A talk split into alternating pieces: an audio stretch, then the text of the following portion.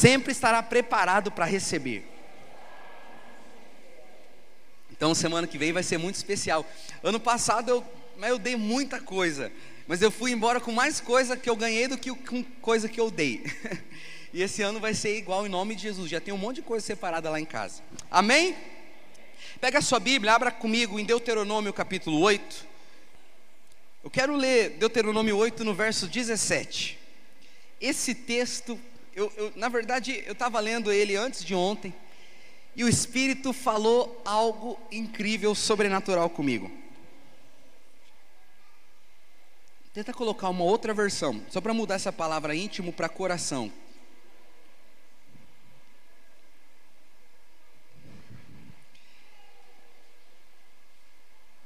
Aqui. Vamos ler junto comigo, verso 17 e o verso 18. Vamos lá, um, dois, três e. E digas no teu coração a minha força e a minha fortaleza da minha mão me adquiriu este poder. Pode passar o versículo. Antes te lembrarás do Senhor teu Deus, que Ele é o que te dá força para adquirir riquezas, para confirmar a sua aliança que jurou a teus pais, como se vê neste dia. Veja, a Bíblia está dizendo algo muito poderoso. Aqui o Salomão, ele diz o seguinte: Não diga ao teu coração que com a sua força você adquire riqueza. Não, não, não. Mas lembre-se do Senhor. Semana passada eu, eu disse para você que ia compartilhar sobre é, um, um princípio sobre generosidade. Mas eu preciso te dizer outra coisa hoje. E daí eu ia compartilhar a pregação de hoje como oferta e decidi mudar de novo porque eu li esse texto. E nesse texto nós podemos ver três princípios espirituais sobrenaturais. O primeiro deles, diga assim comigo, irmãos: as minhas forças não produz prosperidade bíblica. Salomão está dizendo: não diga no seu coração que foi com a sua força que você enriquece. Mas fala para quem está do seu lado: a tua força pode te enriquecer. Fala assim, é verdade. Alguém conhece uma pessoa que trabalha tanto, tanto, tanto, tanto, tanto, tanto, que fica, que fica rica, que ganha dinheiro? Quem conhece aqui? Eu conheço. Eu conheço pessoas que de tanto trabalhar, eles trabalham dia e noite, dia e noite, dia e noite, que ganham dinheiro. E daí depois eles gastam todo o dinheiro que tem para conseguir restaurar suas famílias, para conseguir ter saúde, para conseguir ter uma vida feliz, saudável e abundante. Alguém sabe disso aí ou não? Por quê? Porque a força do homem produz riqueza sim, mas aqui ele está dizendo: não digas no teu coração que a tua força trouxe riqueza, porque a força humana não tem o poder de te prosperar, só o Senhor tem o poder de te dar a prosperidade verdadeira. Irmãos, a prosperidade do mundo é uma prosperidade falsa.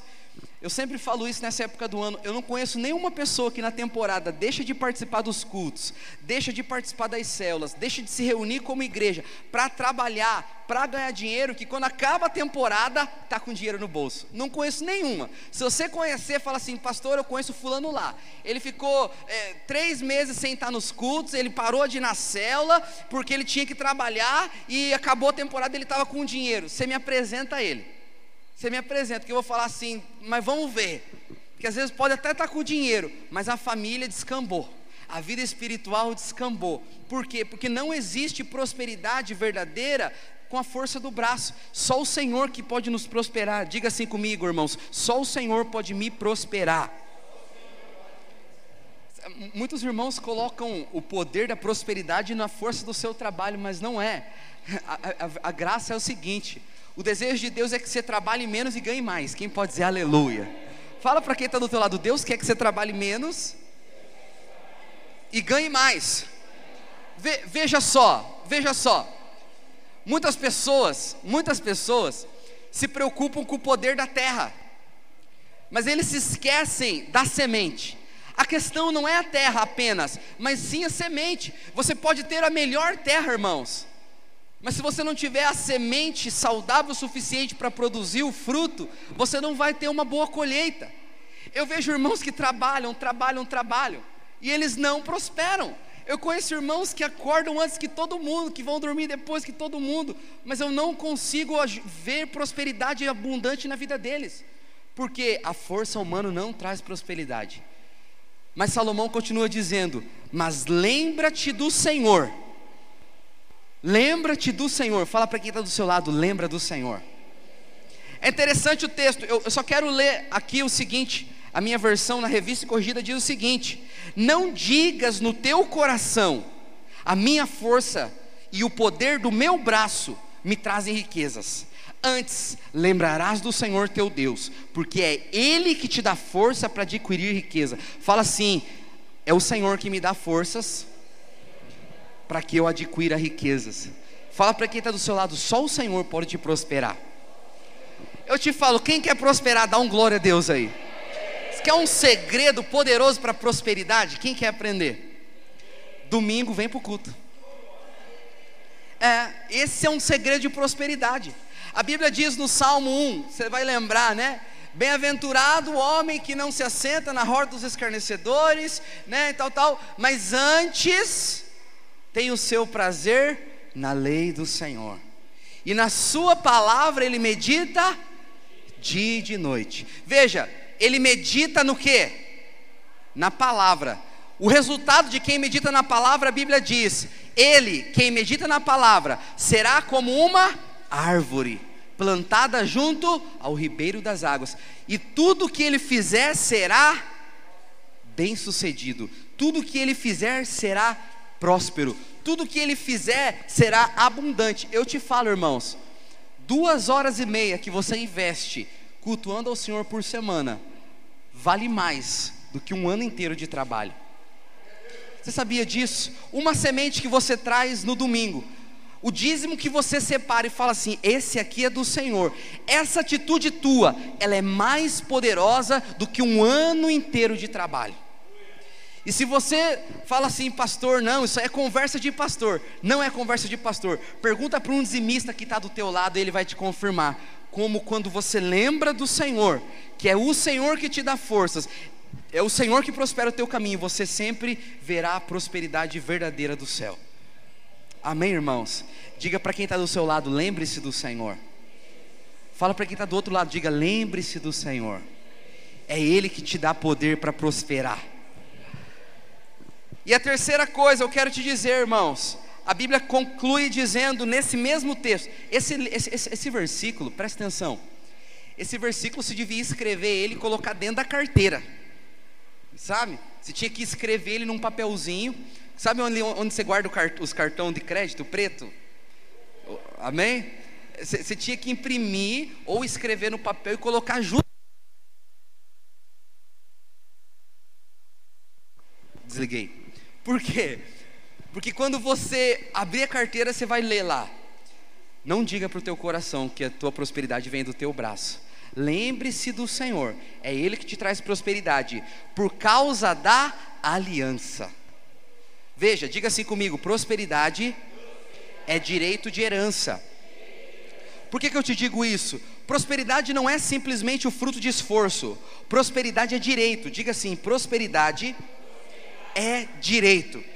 A Bíblia diz: lembra-se do Senhor teu Deus, porque é Ele que te dá força para adquirir riquezas, para confirmar a sua aliança, que sob juramento prometeu a seus pais, como vês hoje. Veja, a Bíblia está dizendo que o Senhor vai nos dar força para prosperar, não por causa do nosso mérito, não por causa do nosso esforço, não por causa da nossa habilidade, o mundo prospera porque eles pensam que são bons. O mundo acredita que prosperidade é para quem merece, é para quem se esforça. Mas não, irmãos, prosperidade é para aqueles que recebem a herança. Eu creio, eu tenho a herança do céu sobre a minha vida. Quem crê nisso, diga amém. Sabe, você precisa crer. Não, não encare prosperidade como o mundo encara. O mundo lá fora enxerga essa, essa época é, de final de ano como a oportunidade de ganhar dinheiro. Sim, eu não discordo, essa é uma ótima oportunidade de você ganhar dinheiro. Fala para quem está do teu lado, aproveite para ganhar dinheiro no fim do ano. Faça um negócio extra, tenha uma renda extra. Eu gosto da Suzane, esse dia eu falei para a Thalia. Irmão, pensa numa irmã empreendedora. Ela pega o trem que vale 5, investe uns 30 e ganha um monte de dinheiro. E eu falo, tem, tem que ganhar mais. Por quê? Porque ela sabe aproveitar as oportunidades que aparecem na vida dela. Então aproveite sim, mas lembre-se, mas lembre-se, para nós que fazemos parte do povo de Deus, prosperidade não é o que o mundo vive. Amém, irmãos? Prosperidade não é apenas juntar dinheiro. Para nós, prosperidade é estar aqui. Você está aqui hoje. Você poderia estar em tantos lugares. Você poderia estar fazendo muitas coisas, mas você escolheu investir no único lugar que você sabe que vai ter retorno, que é o reino dos céus. Quem pode dizer amém? Vamos se colocar de pé nessa hora? Queria que você separasse sua melhor oferta hoje, que você trouxesse também, separasse o seu dízimo, sua semente. porque eu quero te falar, o Senhor tem coisas especiais para fazer no nosso meio. 2020 será um ano abundante, amém, irmãos?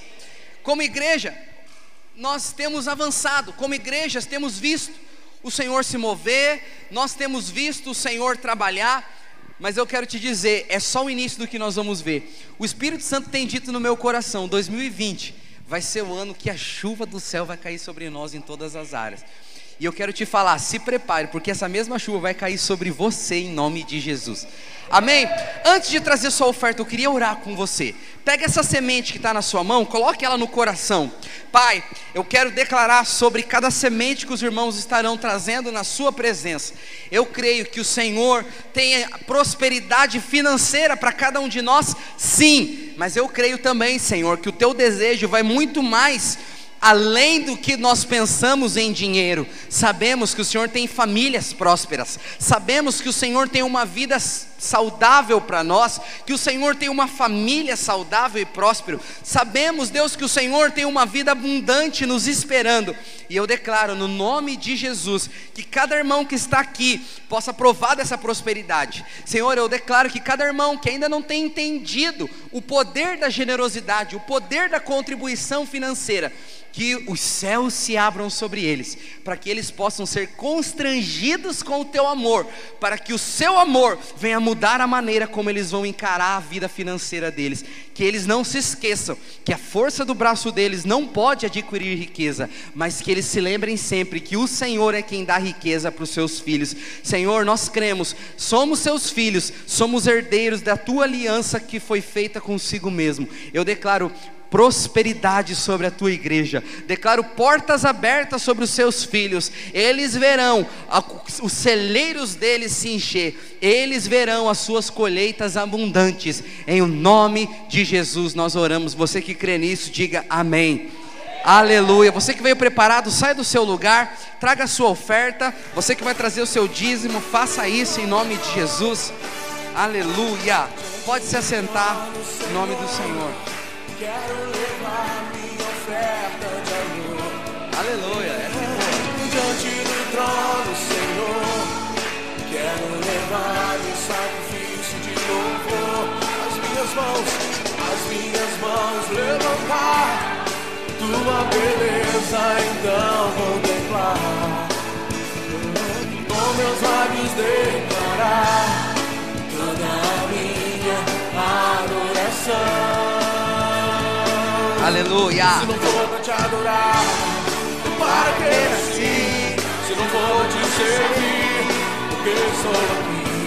Se eu quero te adorar, te adorar. Se não for para te adorar, para que nasci? Aleluia. Se não for para te servir, feche os seus olhos. Porque aqui. Senhor, nós queremos ouvir a Sua boa palavra, receber da Sua presença. Ministre essa noite aos nossos corações os desígnios do teu coração. Fala conosco.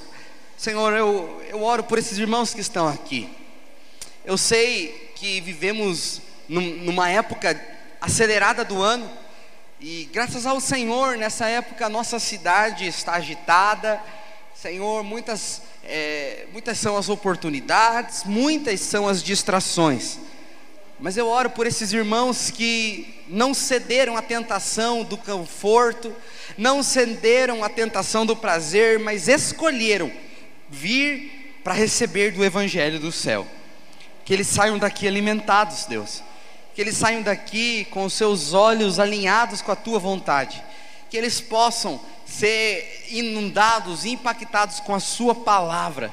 Deus, que o Evangelho venha a ser revelado entre nós não queremos ouvir ensinamentos humanos, não queremos ouvir palavras de motivação e persuasão humana, nós queremos ouvir o céu, queremos ouvir o Evangelho, queremos ouvir o que Cristo fez por nós, não queremos aprender o que nós podemos fazer por nós mesmos. Eu declaro que sairemos daqui totalmente inundados com a tua palavra. Senhor, que os nossos corações estejam abertos para receber do seu espírito e que essa noite nunca mais venha a ser esquecida em nossos corações. Em nome de Jesus. Erga sua mão direita para o céu junto comigo, diga assim: Eu sou grandemente abençoado, altamente favorecido e profundamente amado. Olha para esse irmão bonito do teu lado, fala isso para ele. Diga assim, irmão, você é grandemente abençoado, altamente favorecido e profundamente amado. Eu nunca, jamais vou deixar de te lembrar isso, semana após semana, domingo após domingo, porque você precisa crer que você é amado. Diga, eu sou amado. Diga, eu sou favorecido. O, o que, que é favorecido? Ser favorecido é ser colocado na frente. É incrível. Sabe, Nil, o que acontece? Eu estou no mercado. Quando eu passo, eu olho para o caixa, tem uma baita de uma fila. É sério, irmão. Quando eu chego perto do caixa, eu entro no fundo da fila. De repente alguém grita: Pode vir aqui o próximo. Eu vou lá, é alguém que abriu um caixa novo e eu passo rapidinho. É sério, eu entro no mercado, está lotado. Eu entro, de repente eu falo, Espírito Santo, prepara uma vaguinha perto da porta do mercado para mim não ter que andar. Às vezes eu não vejo, eu paro o carro no estacionamento do Bavaresco. Quando eu paro o carro, de repente eu vejo uma luzinha de ré dando ré, bem na porta e eu estaciono. O que, que significa isso? Eu sou favorecido.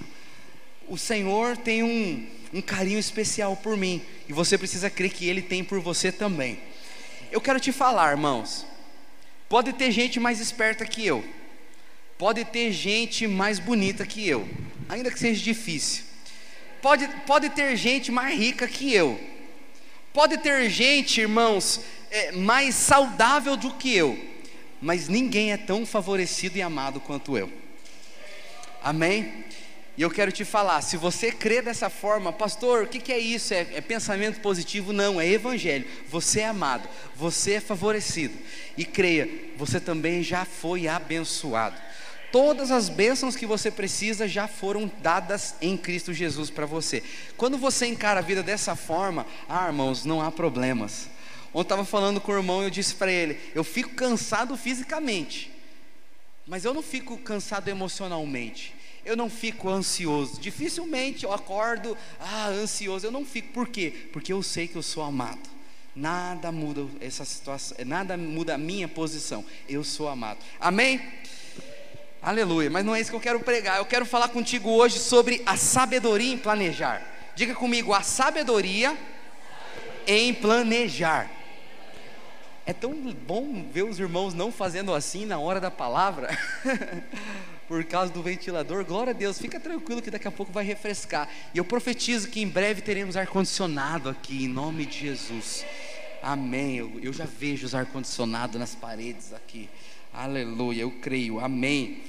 Veja, estamos no fim do ano, né, irmãos? E eu quero te falar sobre o planejamento. Domingo passado, nós distribuímos algumas fichas do meu plano de vida Hoje vamos distribuir mais alguma. Quem não conseguiu pegar o plano de vida de 2020, erga a mão.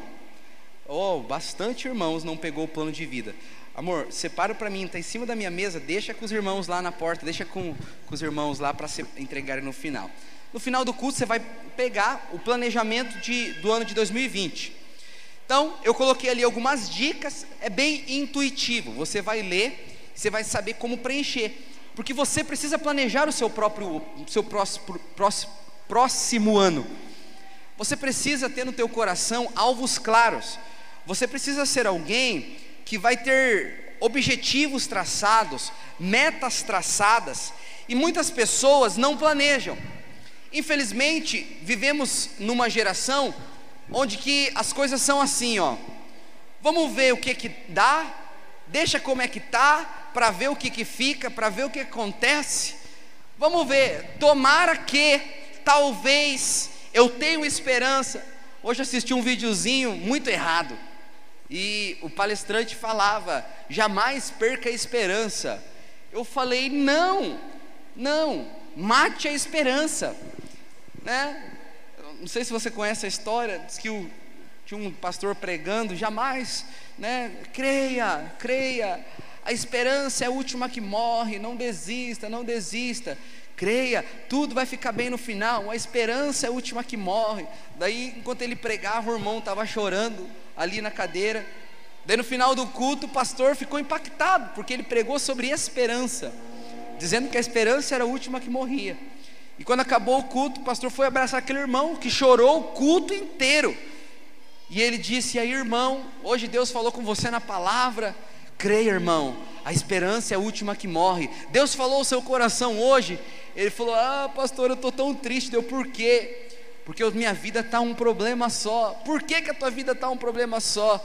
Ah, pastor, o meu problema se chama esperança. Ela é minha sogra, né? e na verdade, tem gente que entra no próximo ano, mas com o coração cheio de esperança. Sabe o que é esperança?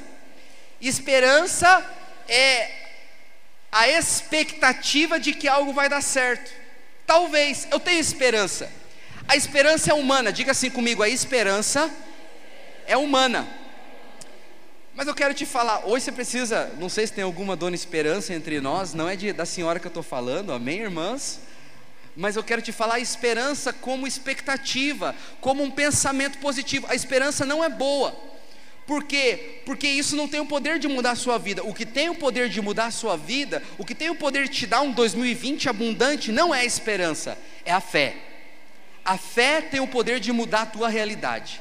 A fé tem o poder de fazer viver um ano de 2020 abundante. A fé, sim, tem o poder de mover as montanhas. Quem crê nisso, diga amém. Sabe, muitas pessoas não planejam porque eles não sabem quem são. Pensa comigo, alguém que cresce em uma casa pobre, alguém que vive debaixo de limitação, alguém que nunca conseguiu provar de coisas boas, está sempre dependendo do mínimo. Será que essa pessoa tem sonhos de planejamento, tem sonhos de uma vida melhor, tem sonhos de um dia viver uma vida diferente? Sim ou não? Sim ou não? Não. Não, porque ele nunca provou sempre cresceu num lugar de limitações, sempre cresceu num lugar de, de, de mínimo. Mas eu quero te falar, por conta de essas pessoas nunca terem, eles têm dificuldade de planejar. E muitos irmãos que já conheceram o Senhor, já provaram da graça do Senhor, também não planejam. Por quê? Porque eles ainda não conseguiram descobrir quem são. Nós somos filhos amados de Deus. Diga assim: Eu sou filho amado de Deus. E como filho amado de Deus, você pode sim planejar. Deus não pode trabalhar onde não há planejamento. Amém, irmãos? Mas veja, esse planejamento sempre é resultado da identidade que nós temos. Porque quando eu sei quem eu sou, eu me movo em fé. E essa fé de planejar, essa fé de construir um mapa, de construir um caminho, vai sempre me levar a provar de tudo aquilo que Deus tem para mim. A fé tem o poder de mudar realidades, amém, irmãos? Diga assim: pela fé, eu vou ter 2020 um ano abençoado. Eu não sei você, eu decidi, eu decidi, terça-feira agora, eu já comecei a viver 2020, na terça eu fiz algumas alterações, já coloquei algumas coisas no lugar. Eu não vou esperar. Tem gente que fala assim, né? Dia 1 de janeiro eu vou começar a fazer um regime. Dia 1 de janeiro eu vou me matricular no inglês. Dia 1 de janeiro eu vou. Não, não, irmãos, não espere. Não espere o futuro chegar para você ver se tornar realidade. Creia que o Senhor já fez hoje. Simplesmente se mova em fé. Amém, irmãos? E eu te falo, eu já decidi no meu coração 2020 vai ser o ano que eu mais vou ganhar almas na minha história. Eu lembro que teve um ano, se não me falha a memória, 2013. foi o ano que eu mais ganhei almas. 2013 eu ganhei almas, irmãos. Eu lembro que eu comecei o ano, eu era um líder, na verdade eu era discipulador. Eu comecei um ano muito difícil. Eu liderava é, uma rede de quatro células. Mas comecei o ano, os quatro líderes que caminhavam comigo desistiram. Não sei, acontece final de ano, muitos líderes, eles não fazem a célula, daí o povo se dispersa, daí depois é, eles colocam a culpa no povo, fala que o povo, daí acabou o ano, as quatro células virou em nada. E eu, primeira semana do ano, comecei uma célula com oito pessoas. No fim de 2013, aquela célula que tinha oito pessoas, eu tinha multiplicado ela nove vezes, num ano. Aquele foi o ano que eu mais ganhei almas. Foi o ano que eu vi o Senhor me abençoando em todas as áreas da minha vida. E essa semana eu estava orando e eu falei para o Senhor: 2020 eu vou ganhar mais almas que eu ganhei em 2013. 2020 eu vou ver mais pessoas sendo restauradas do que eu vi em 2013. Eu falei, 2020, eu vou ser um grande pastor, eu vou ajudar os líderes, eles vão multiplicar. 2020 eu vou investir na minha família, no meu casamento, na vida do meu filho, eu vou prosperar financeiramente 2020. Eu escolhi, eu decidi, eu creio que a minha fé tem o poder de preparar um ano abundante para mim. Você crê nisso? Eu quero ler um texto com você, está lá em Mateus 17, verso 20. É a parte B do versículo. Jesus diz assim: em verdade vos digo que se tiverdes fé como um grão de mostarda, direis a este monte: passa daqui para colar, e há de passar, e nada vos será impossível. Diga assim comigo: se eu tiver fé, nada será impossível. Pergunta para quem está do teu lado: você tem fé?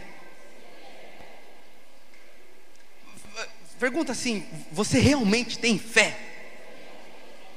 Porque quem tem fé planeja. Diga assim: quem tem fé planeja. Veja só, responda uma pergunta que eu coloquei aqui. Preste atenção.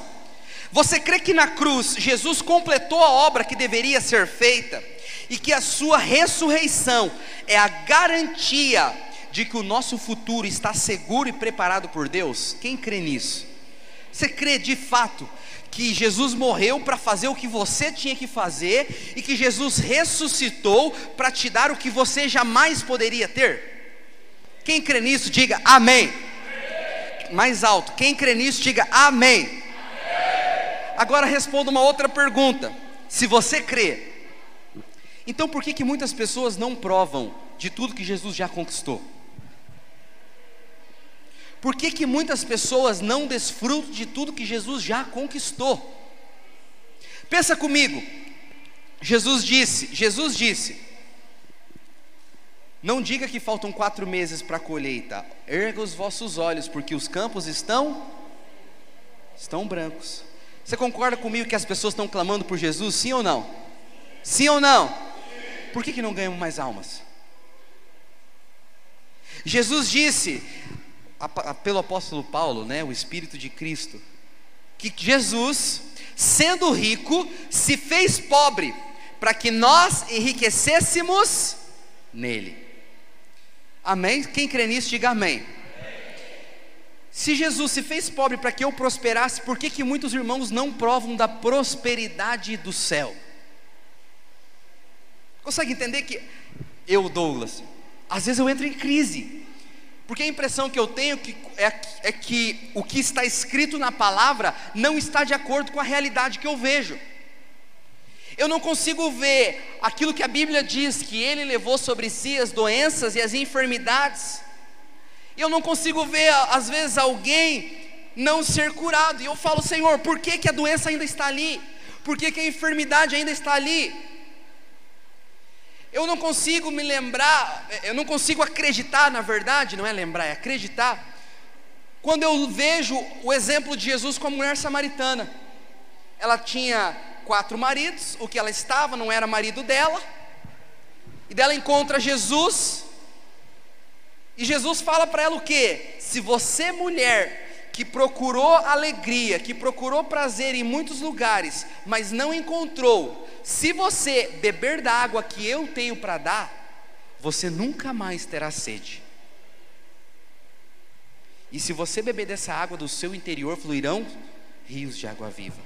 Jesus disse que se alguém provasse dele, nunca, ia, nunca mais iria ter sede. O que é essa sede?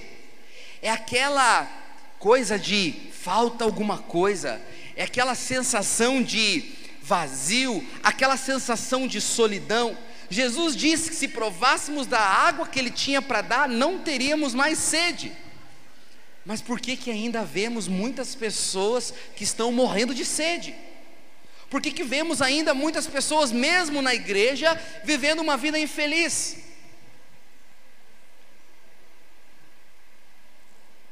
E eu essa semana eu fiquei questionando isso. Senhor, está escrito. Hoje meu filho estava com dois cotonetes na mão, aquele de piscina. E daí eu peguei, tirei da mão dele. Tá sujo isso aí, pia. Quando eu tirei da mão dele, ele gritou: Papai, não tá sujo. Eu falei que não tá sujo. Eu falei: Tá sujo sim. Só um tá sujo, o outro estava limpo. Deixa eu brincar. Naquela hora eu falei: Por que, que você está falando assim comigo? e o Espírito Santo falou: Você não falou bem desse jeito comigo terça-feira? Porque na terça-feira eu falei para Deus: Senhor, está escrito na palavra, está escrito, tudo que eu fizer vai ser bem sucedido. O Senhor se fez pobre para que eu prosperasse. O Senhor disse que quem beber desta água não teria sede. Então por que que ainda tem gente com sede? Por que que tem gente que não prospera? Por que que tem gente que não consegue provar da cura do céu? Eu comecei a questionar. E daí eu falei: "Tá bom, Senhor, né?" E eu fui lá abracei meu filho. E tem três coisas que o Espírito disse para mim. O porquê que mesmo Jesus tendo morrido, e as pessoas creem na obra da cruz, eu sei que você crê, mas eu quero te falar. Em primeiro lugar, muitas pessoas não desfrutam de tudo que Jesus já conquistou, porque não compreenderam o poder da cruz. Diga comigo, não compreenderam a cruz. Porque não compreenderam a cruz, ainda vivem pela força humana porque não conseguiram compreender, não tiveram revelação da obra da cruz, ainda confiam em si mesmos, ainda dependem da habilidade humana, ainda são guiados pelos princípios mundanos. Eu falo para você, irmãos, eu não sou guiado pelos princípios do mundo. Ah, pastor, nada a ver, não dá nada, é assim mesmo. Não, não, não, irmão. Não é nada a ver, não é nada nada, não é não dá nada e não é assim. O céu não é assim. Ontem eu estava conversando com os irmãos. Não, pastor, é assim mesmo. Eu falei, não é. No céu não tem escassez, no céu não tem tristeza, no céu não tem doença, no céu não tem problemas. Você crê nisso? Diga amém. E Jesus orou: seja feita a tua vontade aqui na terra, como no céu. Então eu não vou aceitar as coisas ser do jeito que é no mundo, eu vou trazer a realidade do céu para a terra. Mas muitas pessoas não provam porque eles ainda confiam na força do braço, eles ainda pensam que é a força humana deles que vai garantir alguma coisa. Segundo lugar, porque tem pessoas que não provam daquilo que já foi conquistado pela cruz, porque verdadeiramente eles não valorizam nada do Espírito. Pensa comigo que nós estamos aqui, tem uma mesa preparada na nossa frente. Quem crê nisso, diga amém todas as vezes que você vem ouvir a palavra, o próprio Deus prepara uma mesa para você comer. Essa mesa é espiritual. Nós não estamos aqui falando de sabedoria humana. Nós estamos meditando na palavra de Deus. Amém, irmãos? O meu desejo com você não é fazer uma é, as pessoas chamam de palestra. Não é palestra. Nós não temos palestra. Nós pregamos o evangelho. Amém? E aqui no nosso meio, de forma espiritual, existe sim uma mesa, mas muitas pessoas não valorizam a mesa do Senhor. Muitas pessoas, eles valorizam muitas coisas, mas não a mesa do Senhor. Tem pessoas que não têm compromisso com as coisas do céu. Eles têm compromissos com homens, eles têm compromisso com coisas humanas. Tem gente que não chega atrasado no trabalho, é verdade ou não, irmãos? Mas sempre chega atrasado no culto. Sim ou não? É verdade ou não? Tem gente que no trabalho as coisas é tudo organizadinha, mas no culto, a, tua, a vida dele com Deus é tudo é, desleixada, é tudo empurrando com a barriga. Então não prova das coisas do Espírito pelo único motivo de não valorizar as coisas do Espírito. Eu te falo, as coisas do Espírito deveriam ter prioridade na sua vida. Quem crê nisso, diga amém. E terceiro, muitos irmãos não provam de tudo aquilo que já é deles, porque eles ainda não descobriram a sabedoria de planejar. Eles nunca planejaram. Entra ano, sai ano, entra estação, sai estação, faz aniversário, passa aniversário, assopra velhinha, assopra velhinha, come bolo, toma Coca-Cola e a vida passa e ele não vê. Por quê? Porque nunca planejou. Eu falo para você, eu desde que eu vim morar em Pontal do Paraná, eu e minha esposa começamos a fazer algo. Quando a gente está voltando de Goiânia, ou quando a gente chega, sempre na primeira semana de dezembro, eu compro um cofrinho. E naquele cofrinho eu coloco as minhas moedas. E durante o ano todo eu guardo moedas. E quando chega em dezembro, eu tenho dinheiro para minha viagem. E muitos irmãos, eles falam comigo, sempre no, no, em dezembro: ano que vem eu vou, pastor. Daí quando chega perto da data, eu falei: irmão, vamos. Ih, pastor, não vai dar. Ah, mas por quê? Não, porque não vai dar. Não, não é que não vai dar. Talvez daria, se tivesse planejado, se tivesse organizado. E por muitas pessoas não descobrir o, o poder que tem o planejamento, eles deixam passar grandes oportunidades. Eu quero te falar, irmãos, hoje é dia 22, certo? 22 de dezembro. Nós ainda temos nove dias, correto? Para a virada de ano, certo? Você ainda tem nove dias para planejar o próximo ano que está vindo. É sério, eu cheguei de Goiânia no dia 7. Eu fiz uns dias de jejum para mim saber qual direção que eu iria dar para o meu ano de 2020. Eu tenho um alvo final para o meu ano. Eu estabeleci comigo, para mim pessoalmente, alguns desafios pessoais. Eu coloquei algumas metas para mim mesmo. E essa semana eu falei com a minha esposa, eu falei, vamos fazer um, um plano de vida juntos? Vamos colocar no papel, em vez de fazer dois planos de vida, vamos fazer o nosso, da nossa família. Ah, ela falou, vamos. Então essa semana a gente vai sentar e vai fazer o nosso projeto de vida familiar. Por quê? Porque eu creio que existe muita sabedoria no planejamento. Eu vejo muitas pessoas que nunca concluem nada, eles nunca terminam nada, eles dão a palavra e não cumprem, eles começam e não vão até o final, eles começam o ano bem, mas nunca. Mas em 2020, se você descobrir a sabedoria do planejar, você vai ter um ano diferente. Você vai conseguir ver o teu ano começando crescendo e no final do ano você vai ver esse é, tudo que você colocou como alvo, como propósito se tornando realidade. Eu lembro quando o Jefferson chegou aqui em, em Pontal, a gente fez o projeto de vida de 2007 para 2018. Daí ele falou para mim no fim de 2018, né, se eu não me engano, ele falou: "Pastor, você crê que eu posso zerar o meu projeto de vida?" Eu falei: "Creio." Ele falou: "Pois é, pastor. Eu quase que todo, quase todos os alvos que ele colocou, ele alcançou. Eu falei, aleluia, mas por que alcançou? Porque planejou. Fala para quem está do teu lado, quem planeja, sempre alcança. Diferente da música, né? Quem acredita sempre alcança. A verdade bíblica é que quem planeja alcança. Por quê? Porque o planejamento te dá direção, o planejamento é, te dá foco planejamento prepara o teu coração e tira você do erro. Quem tem, eu falo para você, eu faço muitas coisas, mas eu sempre digo para os irmãos, eu sou pastor. Eu posso fazer muitas coisas para sobreviver, para é, multiplicar dinheiro, mas eu sou pastor. Essa é, é, é a minha missão na terra. Vai chegar um dia que eu não vou mais ter que trabalhar fora, vai chegar um dia que eu não vou mais precisar é, ter negócios, por quê? Porque eu vou me dedicar 100% àquilo que o Senhor me chamou. Por quê? Porque eu planejei minha vida. E a vida fica simples quando você tem um planejamento. Muitas pessoas, o ano está tá terminando e está começando o outro, mas às vezes o teu coração está cheio de ansiedade. Por quê? Porque você não sabe o que virá, você não sabe o que vai acontecer. Mas hoje você precisa sair daqui com uma mentalidade transformada em nome de Jesus.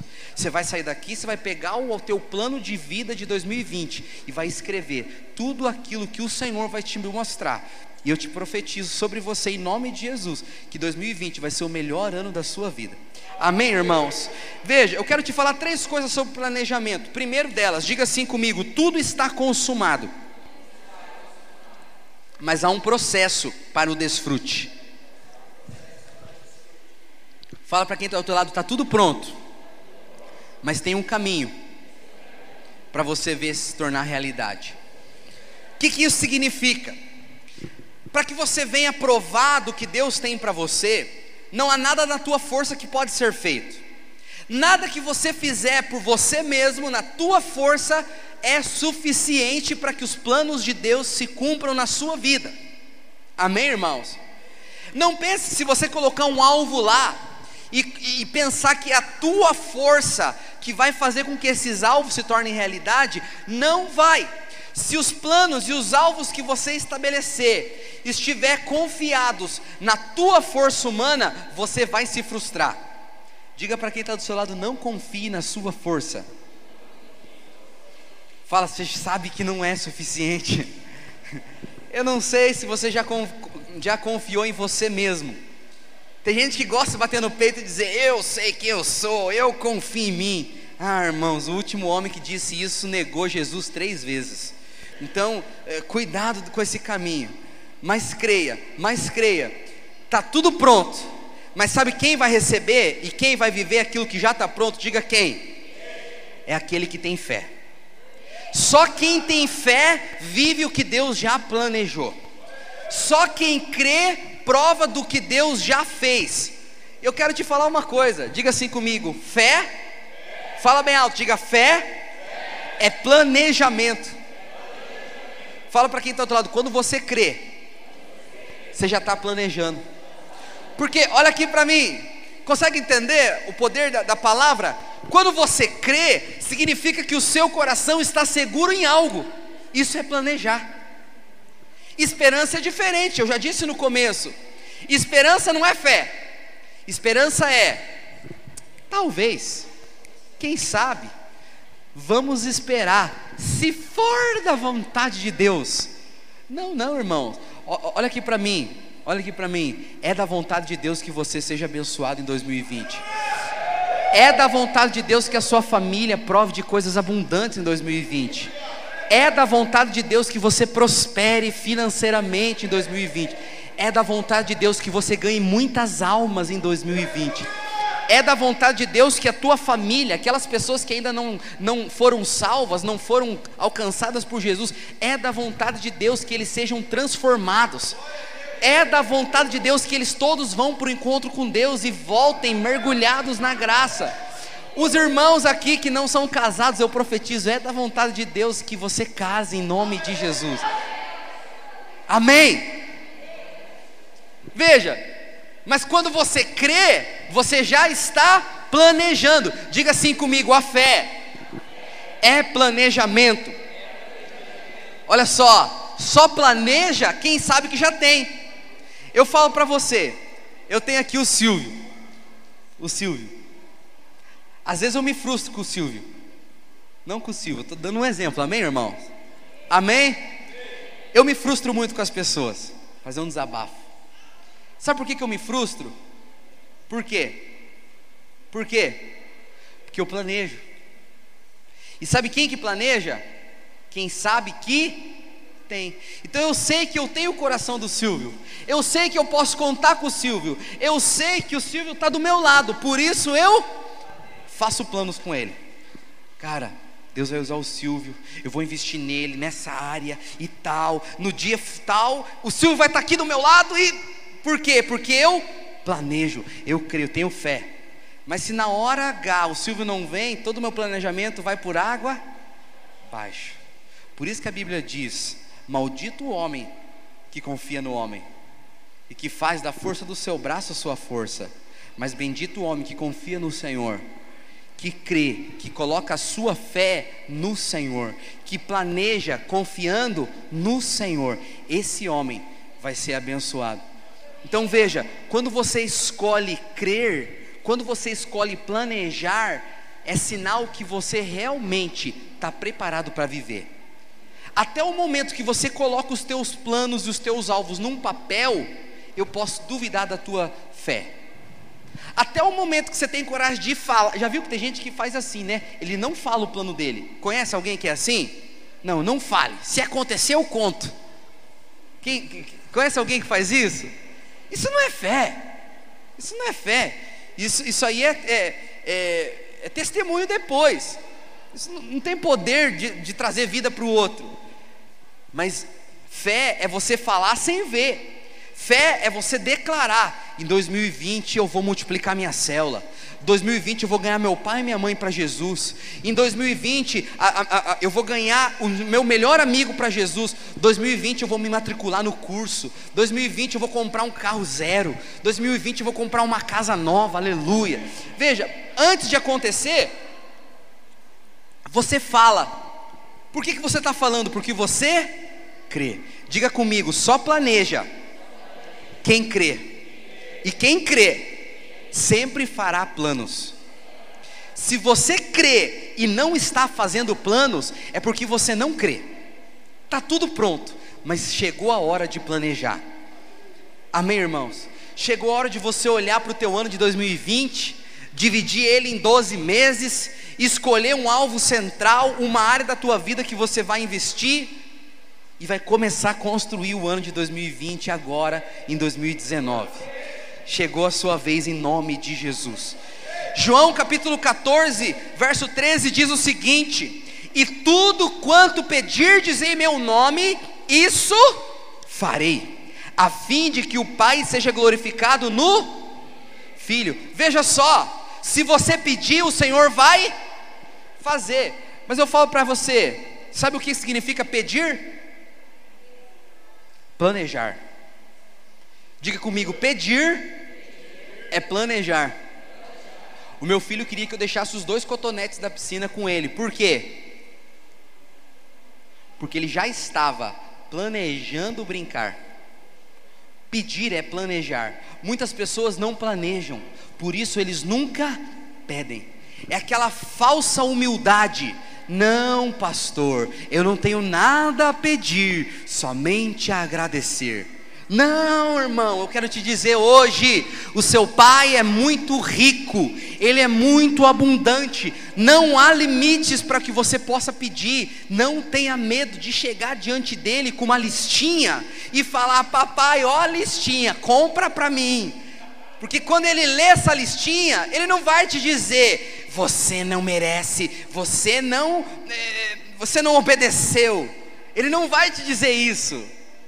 Quando ele vê a listinha, ele vai dizer: Ó, oh, grande é a sua fé, seja feita conforme a sua palavra, em nome de Jesus. Você crê nisso? O Senhor, Ele não mede o teu merecimento para te abençoar, Ele sempre mede a tua fé. É a tua fé, irmãos. A moeda do céu se chama fé. Eu já falei isso aqui antes.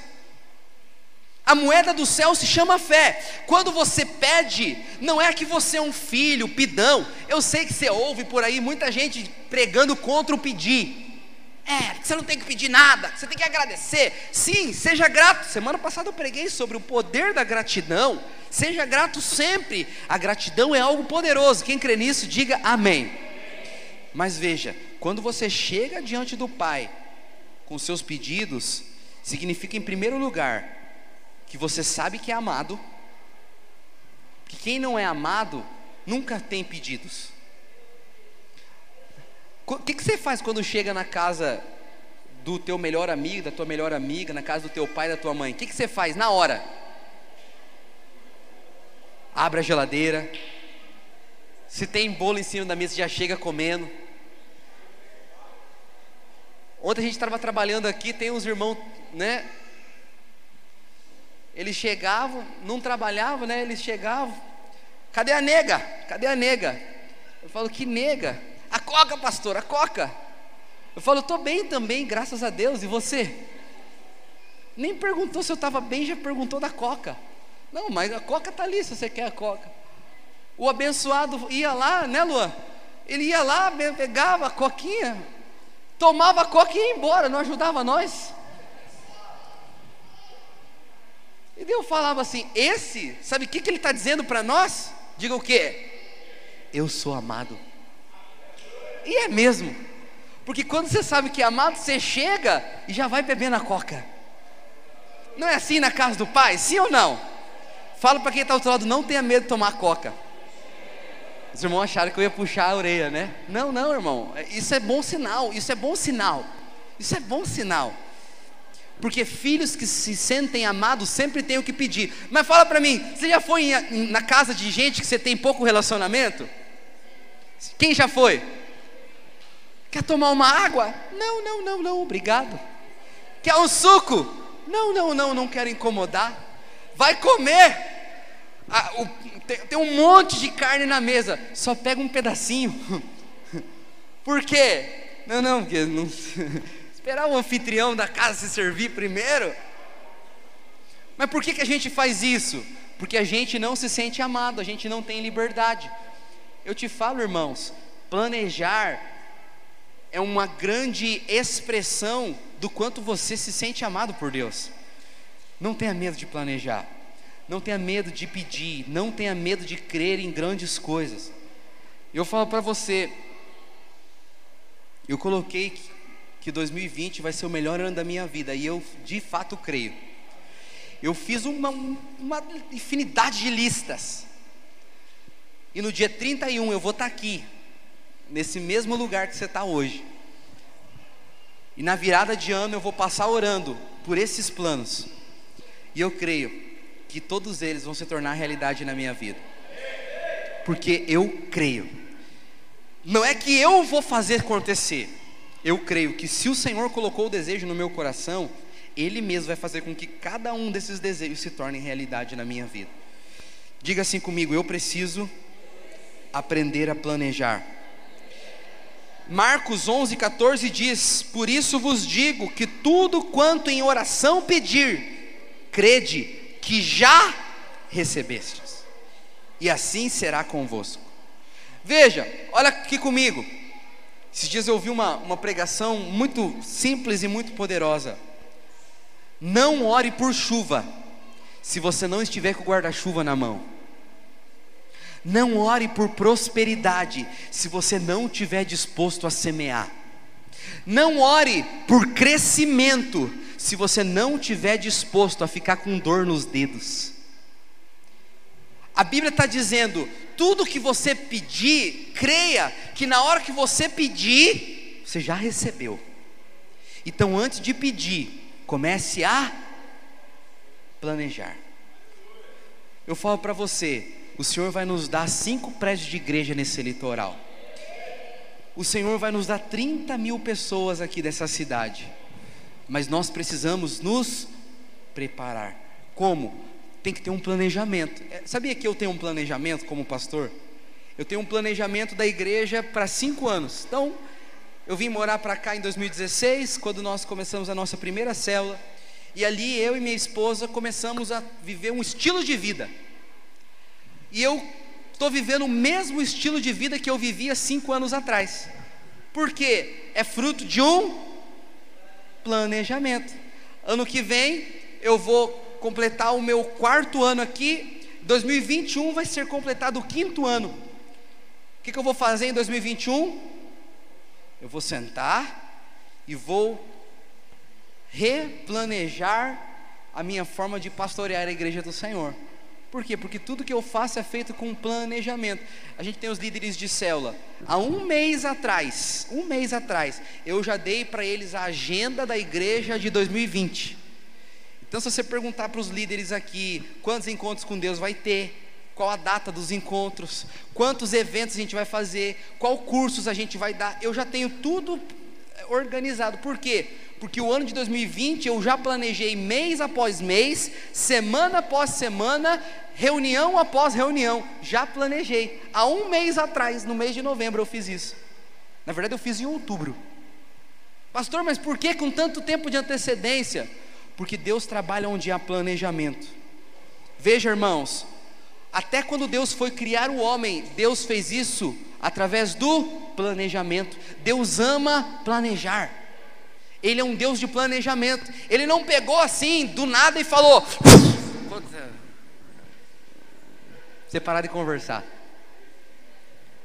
Não foi assim que Deus fez.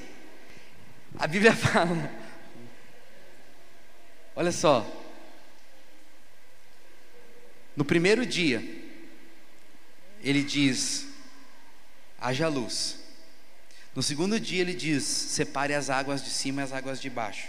Terceiro dia, ele fala: parece a terra, cria os luminares. E assim por diante. Deus criou o homem debaixo de um planejamento. E lá no sexto dia, ele cria o homem, quando já tinha criado todas as coisas. Deus é um Deus de organização. Se o próprio Deus é um Deus que trabalha por planejamento, por que, que nós não podemos trabalhar? Por que, que você não planeja? Planeja a sua vida financeira para 2020. Planeja a, a realidade da sua vida espiritual. Faz um, um, propósito com Deus. Eu vou ler a Bíblia. Você sabe que tem como você ler a Bíblia inteira em seis meses? É fácil. Você lê três capítulos por dia e sábado e domingo você lê cinco.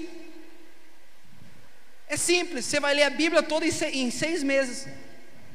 Mas tem crente que tá, é crente há 30 anos e nunca leu a Bíblia inteira. Tem gente que é crente, mas nunca teve uma vida devocional. Por quê? Porque ele não planeja ele começa a trabalhar 8 da manhã e acorda 7h53. 7h50 ele acorda. Daí tem lá o Soneca 7h55. né? Não tem o Soneca? É assim. Não planeja. Daí sempre quando você vai conversar, está sempre estressado, está sempre atrasado. Nunca as coisas saem dentro do, do que planejou, que marcou, que fez o compromisso. Por quê? Não tem planejamento. É sério, irmãos. Se você planejar, você vai ver as coisas acontecendo no teu dia a dia. Pastor, é o meu planejamento? Não, não, não. É fé. Fé é planejamento. Quem pode dizer amém? Sabe? Ah, isso é muito poderoso. Segunda coisa que eu quero te dizer: o mundo é movido por ações e pela força humana. O céu é movido pela palavra da fé. Diga assim: o céu é movido pela palavra da fé. Eu sei que. Pega isso aqui para mim para não cair fazendo um favor, amado. Tá. Essa época do ano, é, o mundo, na verdade, todo mundo está fazendo planos para 2020. É verdade, sim ou não? O ímpio faz. Você pode falar, pastor. Mas qual é a diferença disso que você está dizendo para aquilo que o mundo pratica? Porque o mundo faz planos. Mas o que nós fazemos não é planos, é planejamento. O que nós fazemos não é do homem, é do céu. O que nós fazemos não tem nada a ver com o que o mundo faz. Por quê? Vou te dizer. Porque no mundo, os homens se movem baseado no que eles podem fazer. Então eles colocam alvos, eles colocam metas, eles colocam objetivos para si, mas a confiança deles está onde? Em si mesmos. A confiança do mundo está naquilo que eles podem produzir, no que eles podem dar para Deus. Alguns alcançam seus planos, alguns alcançam suas metas, e por isso eles se sentem melhores do que outros. Mas nós não somos do mundo, diga eu não sou do mundo. Fala, eu sou um cidadão do céu. Sabe, irmãos, o teu futuro, o teu ano de 2020 não depende de você, depende do Senhor. Por que, que Deus te convida a planejar? Deus te convida a planejar para que você não desvie do foco que Ele tem para você. Olha o que, que a Bíblia diz em Abacuque capítulo 2, versículo 1. Diz assim: preste atenção, abra comigo no seu texto. Por-me-ei na minha torre de vigia, colocar-me-ei sobre a fortaleza e vigiarei para ver o que Deus me dirá e que resposta eu terei a minha deixa? O Senhor me respondeu e disse: Olha só o que o Senhor respondeu. Diga para quem está do seu lado: Olha o que o Senhor respondeu. Preste atenção agora, vamos ler. Escreve a visão. Quem está dando a visão, irmãos? Quem está dando a visão? O Senhor, diga assim: é o Senhor quem me dá a visão. Escreve a visão e torna bem legível sobre as tábuas. Naquela época não tinha papel, eles escreviam numa tábua. Hoje nós temos papel. Se fosse hoje, estaria escreve no teu caderno, escreve no teu plano de vida. Amém, irmãos? Veja, olha só o que Deus está dizendo. Escreve a visão que Deus está dando. É Deus que coloca alvos no seu coração, amém? E torna bem legível sobre as tábuas, para que a possa ler quem passa correndo. Veja, a Bíblia está dizendo o seguinte: os seus planos devem ser tão claros e tão objetivos, ao ponto de, se alguém passar correndo, vai conseguir saber o que você está planejando. Isso é poderoso. Sabe por que, que a gente tem um, esse banner bem grandão aqui? Porque esse é o nosso plano como igreja. Nós temos uma imagem do que nós queremos viver como igreja e nós temos uma declaração de fé do que nós estamos fazendo. Nós sabemos para onde estamos indo. Diga para quem está do seu lado: nós sabemos para onde estamos indo. Fala assim: você precisa saber para onde você está indo, irmão. Isso é poderoso. Pode passar o texto. Porque a visão é ainda para o tempo determinado, mas se apressa para o fim e não enganará. Se tardar, espera-o, porque certamente virá, não tardará. Eis que a sua alma está orgulhosa, não é reta nele, mas o justo viverá pela fé. Diga assim comigo: o justo viverá pela fé. Fé no que? Fé que ele vai escrever a visão que Deus deu, vai escrever num tamanho tão grande que quem passar correndo vai ver, e ainda que demore, ele vai ver se cumprindo, em nome de Jesus. Sabe, o meu, meu desafio para você, você vai pegar o plano de vida, você vai colocar os teus alvos, você vai tirar um xerox e você vai colar no espelho do quarto, na, em cima da pia, você vai encher tua casa aquele papel. Pastor, e se ficar velho? Se ficar velho, você manda em plastificar, se você tem medo, né? Manda em plastificar e coloca lá no, no espelho do banheiro. Todo dia de manhã que você acordar, você vai ler aquilo lá e vai falar: em nome de Jesus eu declaro venha para a existência todos os planos que o Senhor colocou no meu coração. Não é a força do meu braço, é o Senhor quem coloca no nosso coração. O mundo faz planos confiado em si mesmos, nós não. Nós fazemos planos confiados no Senhor, em nome do Senhor. É o Senhor quem faz, é o Senhor que dá. Eu creio, irmãos, eu quero te falar. Nós planejamos baseados na visão que o Senhor nos deu. Feche os seus olhos agora. Feche os seus olhos. Eu queria te desafiar a ver a sua vida abundante 2020. Qual área da sua vida você você precisa que o Senhor toque?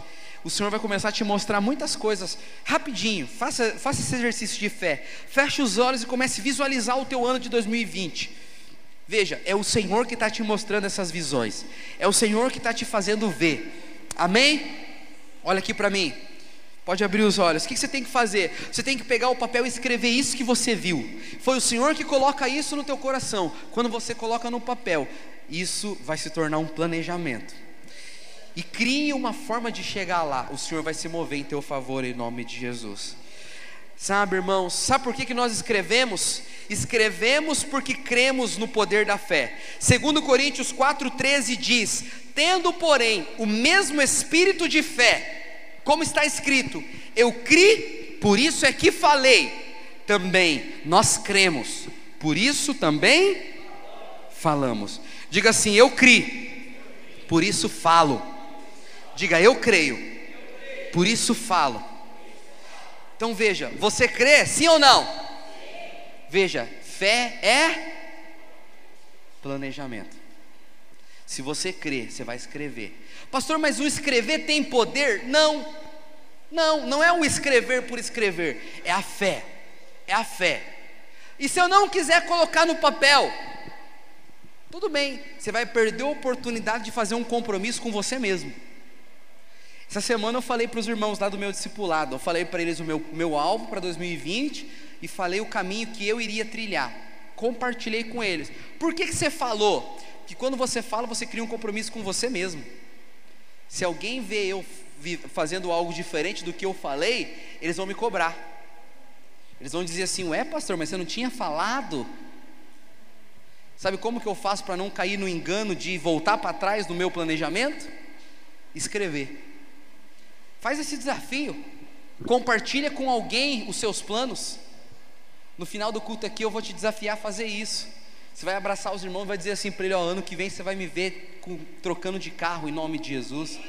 Ano que vem você vai ver eu subindo lá em cima com a minha célula, eu vou multiplicar a célula ano que vem em nome de Jesus. Você vai falar assim, ó, você vai ver ano que vem nos encontros com Deus, eu vou levar pelo menos uma pessoa. Você vai abraçar o, esse irmão do outro lado, você vai falar assim: ó, você vai ver ano que vem, meu pai, minha mãe, meu irmão, meu filho, minha filha, meus amigos vão estar aqui com a gente celebrando o culto. Veja, faz esse compromisso. Por isso que é importante você escrever, porque quem crê, fala. Amém, irmãos? E eu quero encerrar te dizendo: todos os planos de Deus exaltam a Cristo. Eu quero ler uma porção maior da Bíblia, Efésios capítulo 1, verso 3. Eu vou ler do cap... verso 3 até o verso 14. Abra comigo.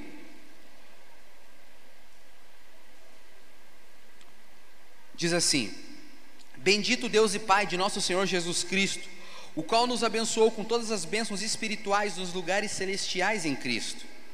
Como também nos elegeu nele antes da fundação do mundo, para que fôssemos santos e irrepreensíveis diante dele em amor. E nos predestinou para filhos de adoção por Jesus Cristo, para si mesmo, segundo o beneplácito de Sua vontade, para louvor da glória da Sua graça, pela qual nos fez agradáveis a si no amado. Em quem temos a redenção pelo seu sangue, a remissão de ofensas segundo as riquezas da sua graça, que ele fez abundar para conosco em toda sabedoria e prudência, descobrindo-nos o ministério, o mistério da sua vontade, segundo o beneplácito que propusera em si mesmo, de tornar a congregar essa palavra congregar é convergir, congregar é reunir, congregar é alinhar, e de tornar a congregar em Cristo todas as coisas. Diga assim comigo: tudo de Deus está em Cristo. Diga, todos os planos de Deus estão em Cristo. Diga assim: todos os sonhos de Deus estão em Cristo. Vamos voltar à leitura. De tornar a congregar em Cristo todas as coisas, na dispensação da plenitude dos tempos, tanto as que estão nos céus, como as que estão na terra. Nele, digo, em quem também fomos feitos herança, havendo sido predestinados conforme o propósito. Veja, você foi predestinado debaixo do propósito do céu. Houve um dia que Deus planejou algo, e nesse planejamento de Deus você nasceu. Ah, irmãos, isso é muito poderoso. Você não é fruto do acaso, você não está aqui hoje porque você não tinha nada para fazer. Deus te trouxe aqui porque é um planejamento celestial sobre a sua vida. Você precisa crer nisso, amém? Diga assim: Eu não nasci por nascer Fala, o Senhor planejou o meu nascimento. Fala para quem está do seu lado, você foi planejado. Você foi escolhido. Fala para ele assim: há um Deus que se preocupa com você. Ah, isso é poderoso. Conforme o propósito daquele que faz todas as coisas, segundo o conselho da sua vontade, com o fim de sermos para o louvor da sua glória nós, os que primeiro esperamos em Cristo, em quem também vós estáis, depois que ouvistes a palavra da verdade, o evangelho da vossa salvação, e tendo nele também crido, fostes selados com o Espírito Santo da promessa, o qual é o penhor da nossa herança para a redenção da possessão adquirida para o louvor da sua glória. Veja, veja, olha aqui para mim. O apóstolo Paulo está dizendo o seguinte: no fim, a vontade de Deus sempre vai estar em Cristo. E eu quero te dar uma dica. Se você quer ter um ano de 2020 abundante, você sabe, está virando uma década. Essa virada de ano que teremos daqui uns dias não só será uma virada de um ano para outro, será a virada de uma década. É, é mais poderoso do que você imagina. Você não faz ideia como eu estou com expectativa para a virada do ano. Como meu coração está cheio de expectativa para o culto da virada que a gente vai fazer aqui. Por quê? Porque eu creio que vai acontecer algo poderoso quando a gente estiver reunido. Eu creio que esse ano de 2020 vai ser um ano abundante em todas as áreas. Sabe, irmãos, mas é importante você entender. Eu não quero tirar do teu coração o sonho de ter coisas, de conquistar coisas humanas, porque é bom. Tem assim o desejo de prosperar, de crescer, de frutificar, de ter uma casa, de ter um carro. Tem esses planos? Sim, nada de errado nisso. Mas o livro de Tiago, capítulo 4, versículo 13, a Bíblia fala sobre as fraquezas dos sonhos terrenos. Tiago diz que muitos homens planejam, e eles dizem: Ei, agora que dizem, hoje ou amanhã iremos a tal cidade, lá passaremos um ano, e contrataremos e ganharemos. Digo-vos que não sabeis o que acontecerá amanhã, porque que é a vida? É um vapor que aparece por um pouco e depois se desvanece. Ué, pastor, mas parece que Tiago está dizendo para não fazer planos, porque a vida é só um sopro. É isso que Tiago está dizendo, irmão? Sim ou não? Sim ou não? Não. Ele está dizendo que você não deve fazer planos para essa vida humana. Porque muitas pessoas até planejam, mas eles planejam tudo para essa vida. O planejamento dele para 2020 é ter uma casa, legal. O papai é muito rico, quem crê nisso, diga amém. Mas você acha mesmo que Deus só tem uma casa para você? Tem gente que coloca no ano de 2020 o seguinte: 2020 eu vou ficar rico. Glória a Deus, que o Senhor te enriqueça em nome de Jesus. Diga amém. Mas você acha mesmo que Deus só tem dinheiro para você? Quando o Tiago está dizendo que a vida é só como um sopro, ele está dizendo que colocar sua confiança em coisas desta terra é perda de tempo. Nós precisamos ser aquele povo que planeja assim, mas no fim, todos os nossos planos estão em Cristo cada um dos sonhos do nosso coração vão se cumprir em Cristo.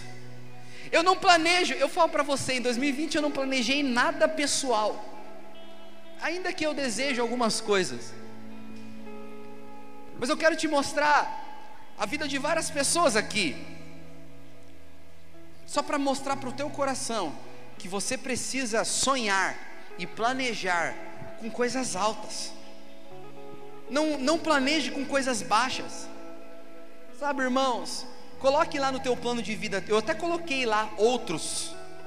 Outros. Coloca lá o carro. Coloca lá a casa. Mas principalmente coloca lá tua família. Isso é elevado, amém? Coloca lá o teu casamento. Isso é elevado. Não coloca lá simplesmente é, abrir minha empresa e ver que a minha empresa se torne uma multinacional. Bom, legal, glória a Deus. Você vai ter uma empresa multinacional em nome de Jesus se você planejar. Quem diga amém? Você vai. Mas coloque lá que a minha empresa venha ser um canal do céu para salvar cada uma das pessoas que trabalhar comigo. Sabe, faça planos mais elevados. Ouse planejar. E para encerrar, eu só quero falar para você a história de algumas pessoas que planejaram.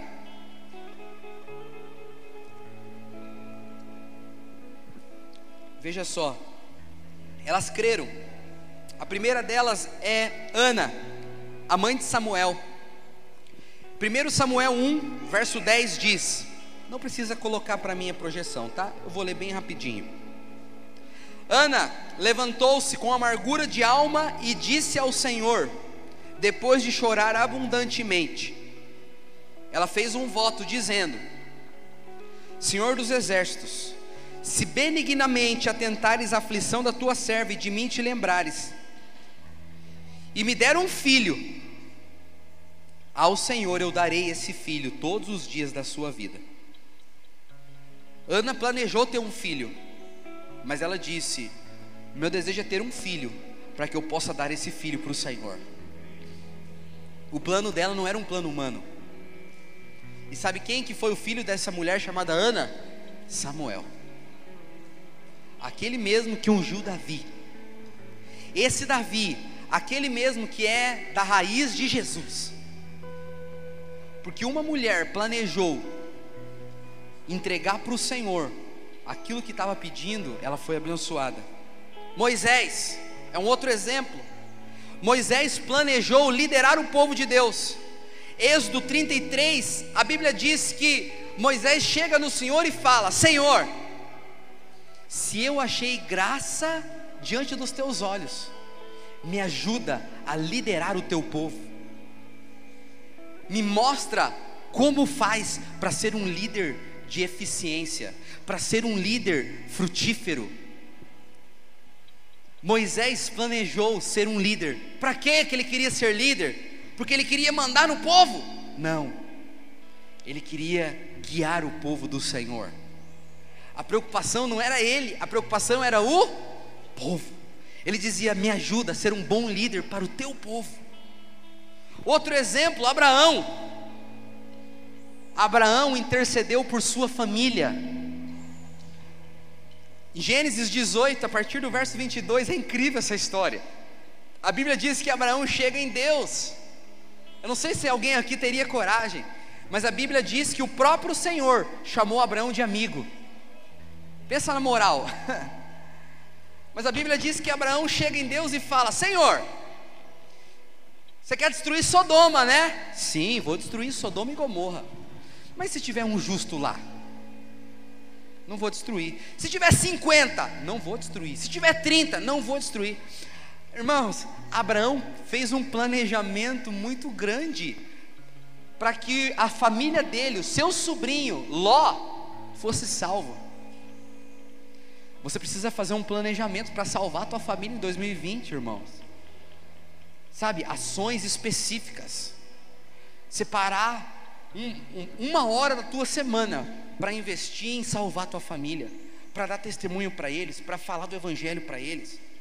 Ah, pastor, meu pai, minha mãe não querem, meu avô, minha avó não querem, meu filho não quer. Não, não, irmãos. Não há nenhum coração duro que não possa ser amolecido pelo amor da cruz. Abraão aprendeu, ele planejou. E sabe o que aconteceu com Ló? Diga o que? Ló foi salvo. Por causa da intercessão de Abraão, Deus mandou um anjo para tirar Ló de Sodoma e Ló foi salvo. Outra coisa, Elias. Elias planejou receber a unção, quer dizer, Eliseu planejou receber a unção de Elias. Elias era um grande profeta, um grande homem. Mas Eliseu disse: Eu quero receber a unção dele. E ele fez um planejamento. Ele se aproximou de Elias, ele foi estudar com Elias. A Bíblia diz que Elias falava assim para Eliseu: Vai embora, vai para tua casa. Sabe o que, que Eliseu respondia para Elias? Não te deixarei, jamais te abandonarei. Onde tu fores, eu irei, onde pousares, eu pousarei. Eliseu planejou receber a unção, e quando Elias foi levado Onde que estava Eliseu? Ali, no lugar que ele tinha planejado, recebendo o que ele tinha planejado. Eliseu recebeu a unção dobrada de Elias. Por quê? Porque ele planejou. Você percebe que na Bíblia todas as pessoas que de fato fizeram a vida valer a pena planejaram. Só que eles não planejaram coisas naturais, eles fizeram planejamentos espirituais. Outra coisa, lá em Marcos capítulo 2, a Bíblia fala de um paralítico.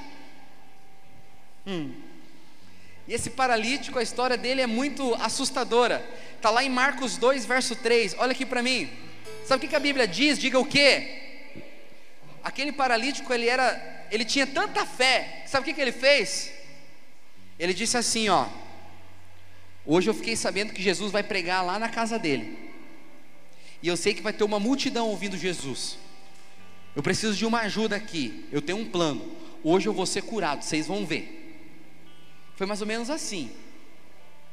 Eu vou ser curado, vocês vão ver. Mas eu preciso de ajuda de quatro. Porque a gente vai ter que subir pelo telhado, porque a casa vai estar lotada. A gente vai ter que tirar a telha. Vocês vão ter que me descer no meio da roda. E eu vou ser curado. Vocês crê? E aquele paralítico, irmão, planejou a cura dele mesmo. Por que, que ele planejou? Porque ele creu. E sabe o que acontece? A Bíblia diz que Jesus olha para aquele paralítico, quatro amigos desceram ele, e aquele homem foi curado. Olha para quem está do seu lado, planeja até ser curado. Você fala assim, pastor, como eu faço planejar a minha cura? Como que eu planejo a minha cura? Comece a se mover em fé fazendo o que você não podia fazer. Você tem dor nas costas? Comece a colocar as, as mãos nas costas e fale, em nome de Jesus, declara cura sobre mim. Comece a se mover, começa a forçar. Não, pastor, não força. Não força sim. Não deixe de tomar os remédios, porque isso não é sábio. Mas comece a se mover contra, contra eh, os sinais, contra os sintomas e comece a declarar a palavra da cura sobre você em nome de Jesus. Outra coisa, outro exemplo, Maria. Em João 12, versículo 3, a Bíblia diz que Maria pegou um perfume de alabastro muito puro e ungiu os pés de Jesus com aquele perfume. Olha aqui para mim, irmãos. Essa mulher chamada Maria trabalhou 300 dias do ano para poder dar aquela oferta. Sabe o que, que Maria fez? Diga o que? No culto da virada ela falou: a partir de hoje eu vou começar a, a, a trabalhar. E tudo que eu ganhar nos próximos 300 dias eu vou trazer de oferta nos pés do Senhor. E sabe o que aconteceu depois de 300 dias? Ela pegou aquele perfume muito precioso que ela comprou com aquele dinheiro e deu de oferta, porque ela planejou. E a Bíblia fala que por causa daquela oferta que ela fez, aonde o evangelho fosse pregado, ela seria lembrada. Veja o poder do planejamento. Outro exemplo é de Zaqueu. Zaqueu planejou chamar a atenção de Jesus. Jesus passava em Lucas 19, uma multidão o seguia. Sabe o que, que Zaqueu fez?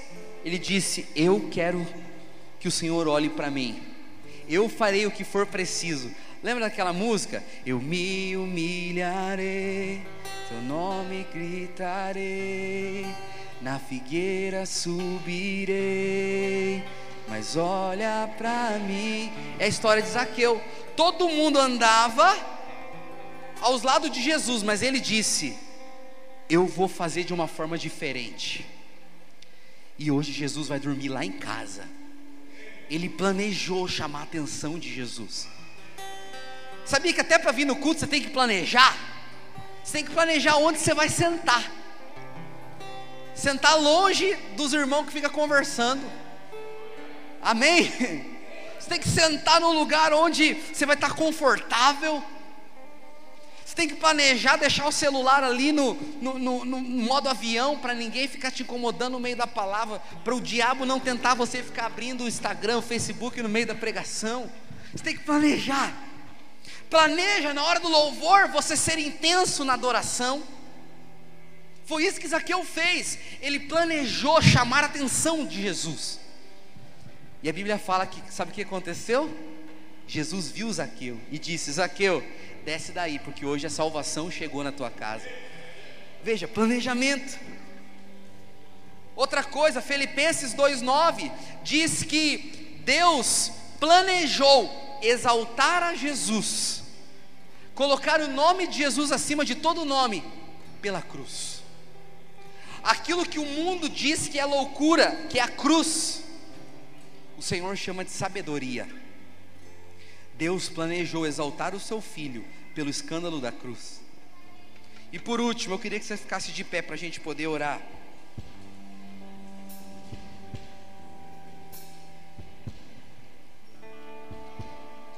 Em Mateus 28, verso 18. Esse eu queria que pudesse abrir lá para mim, fazendo um favor. Mateus 28, versículo 18. Eu quero te falar Jesus investe muito em mim e em você, amém, irmãos? Quem, quem pode é, testificar disso como eu? Jesus investe muito em você. Eu falo, eu me sinto tão privilegiado, sabe por quê? Porque eu consigo ver Jesus investindo em mim. Jesus me cerca de pessoas abençoadas todo dia. Eu sou cercado de pessoas tão maravilhosas. Eu tenho uma equipe de líderes que os irmãos são sangue nos olhos. É sério, nós somos uma igreja muito abençoada. Eu vejo que Deus planeja muitas coisas comigo. Mas eu te falo, irmãos, Jesus planejou investir em nós para que o evangelho fosse pregado às nações.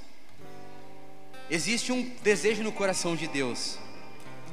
É que tudo aquilo que ele descarrega sobre você, você possa anunciar para outras pessoas. Fala para quem está do seu lado, tudo que o Senhor derrama sobre você é para um propósito. É para que você, fala para ele, é para que você possa anunciar o evangelho para as nações. Veja, teve um momento da vida de Jesus que ele disse: "É chegada a minha hora. É chegada a hora de partir. Fiquem tranquilos, eu vou. Mas eu já deixei tudo planejado. Eu vou deixar o Espírito Santo aqui com vocês. Mas eu vou preparar um caminho. Não se turbe o vosso coração. Crede em Deus e também em mim. Na casa de meu pai há muitas moradas. João 14 ele disse: Eu estou planejando um futuro abundante para vocês. E quando ele foi levado aos céus, as últimas palavras dele para nós foi em Mateus 28, 18. E chegando-se Jesus, falou-lhes, dizendo: É-me dado todo o poder no céu e na terra. Portanto, agora chegou minha hora de ir. Eu já investi em vocês. Vocês estão ouvindo tudo que eu tenho ensinado. Vocês viram milagres, vocês foram salvos, vocês foram restaurados. Agora eu vos digo: Ide, façam discípulos de todas as nações, batizando-os em nome do Pai, do Filho e do Espírito Santo, ensinando-os a guardar todas estas coisas que vos tenho mandado. Eis que estou convosco todos os dias, até a consumação do mundo. Amém.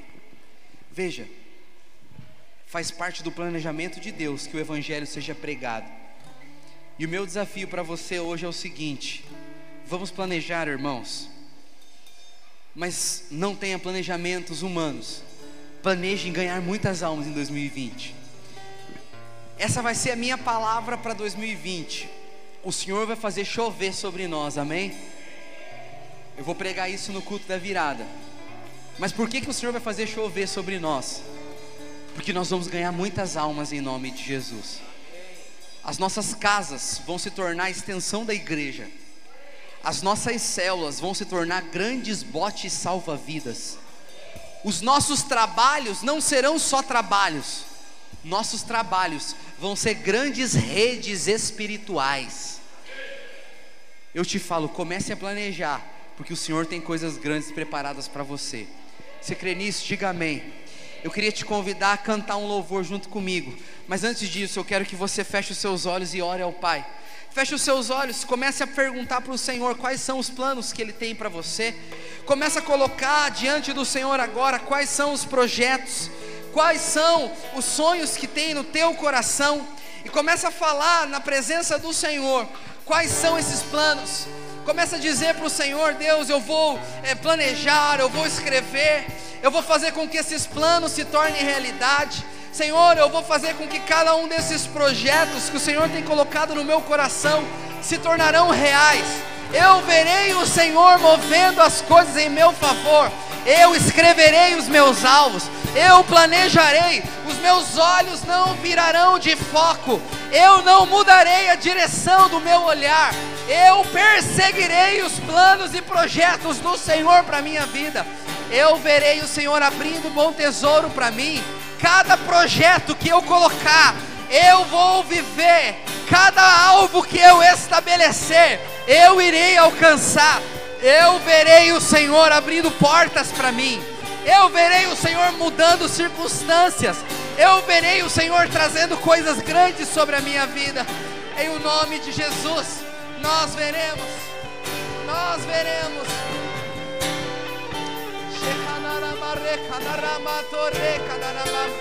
Sei que os teus olhos sempre atentos permanece em mim.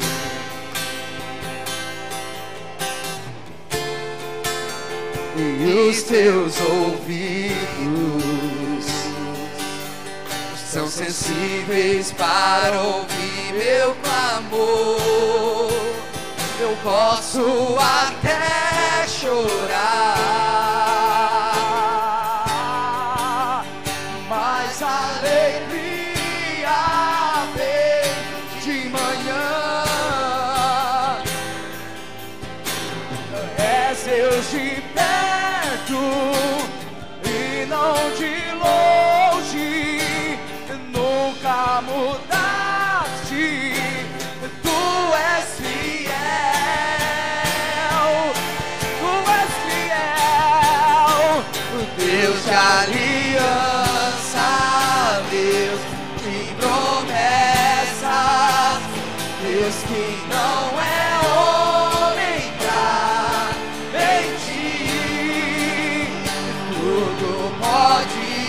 passa, tudo pode mudar, mas tua palavra.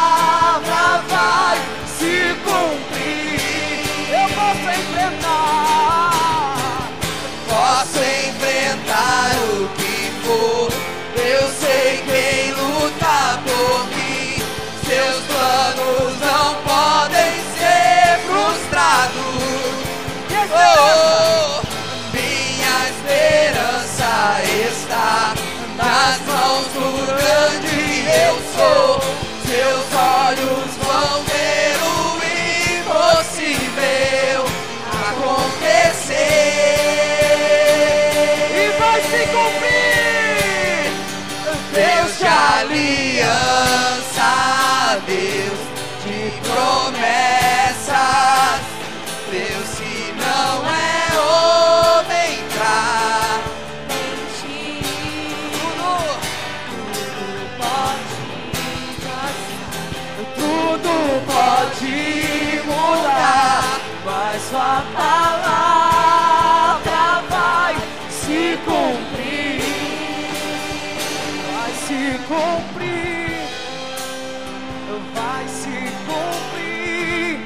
Senhor, eu quero orar nessa hora pelos seus filhos.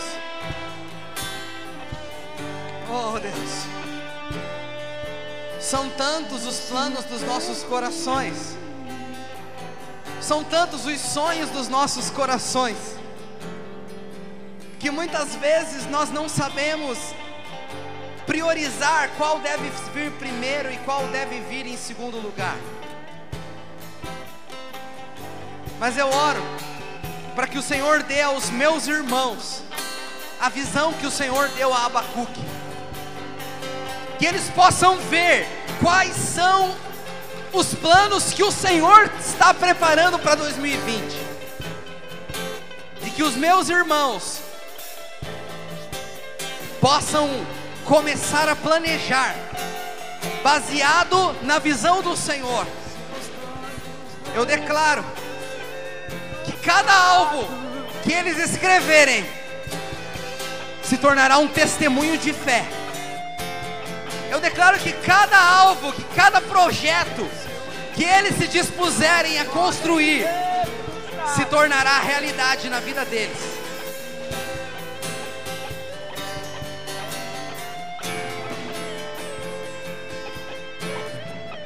Posso enfrentar o que for, eu sei quem luta por mim. Seus planos não podem ser frustrados. A minha fé está nas mãos do grande eu sou. Os seus olhos vão ver o impossível. Se você puder erguer a sua voz, vamos dizer: Aleluia!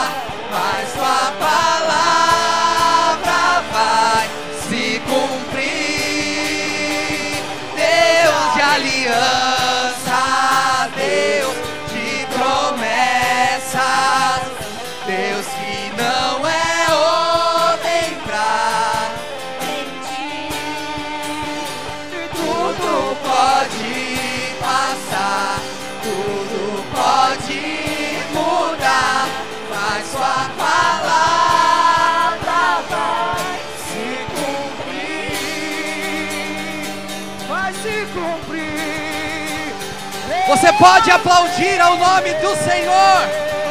Exalte a Ele. Exalte a Ele. Aleluia. Aleluia. Erga suas mãos para o céu. Diga assim comigo, Senhor Jesus. Eu creio na Sua palavra. E eu creio que o Senhor tem um ano de 2020 abundante, frutífero e cheio de milagres para mim.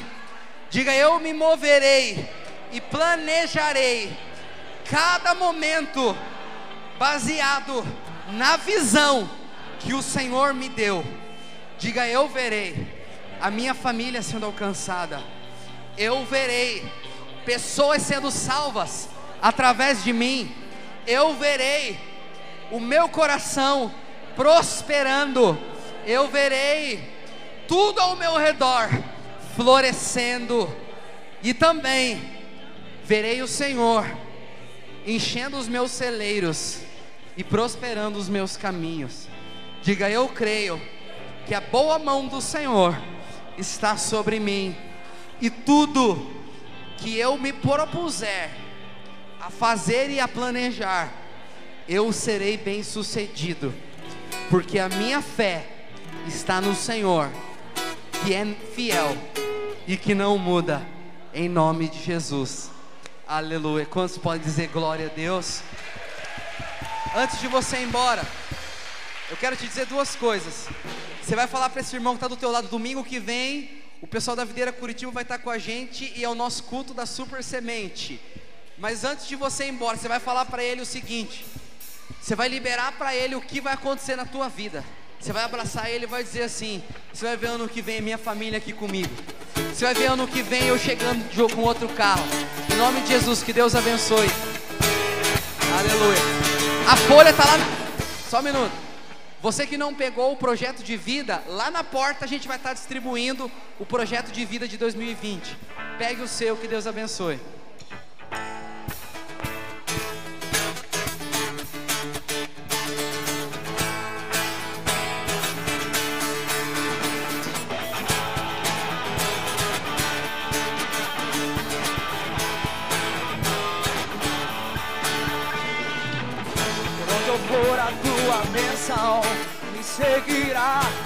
Eu colocar as minhas mãos, prosperará. A minha entrada e minha saída, bendita será.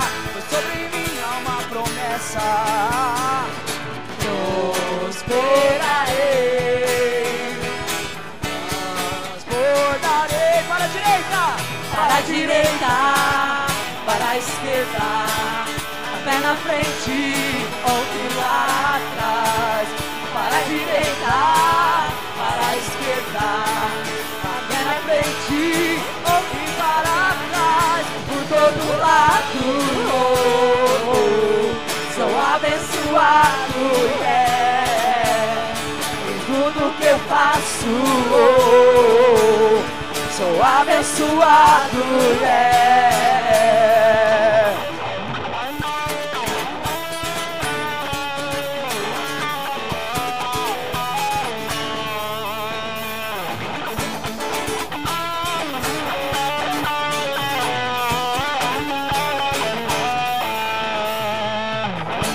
Celeiros certamente se encherão. Minha casa terá sempre tua provisão.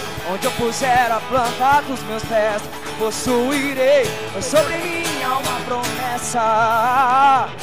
Prosperarei, transbordarei para a direita, para a esquerda, na minha frente para trás, para a direita, para a esquerda, a minha frente e para trás, por todo lado. Sou abençoado, yeah. em tudo que eu faço. Sou abençoado, yeah.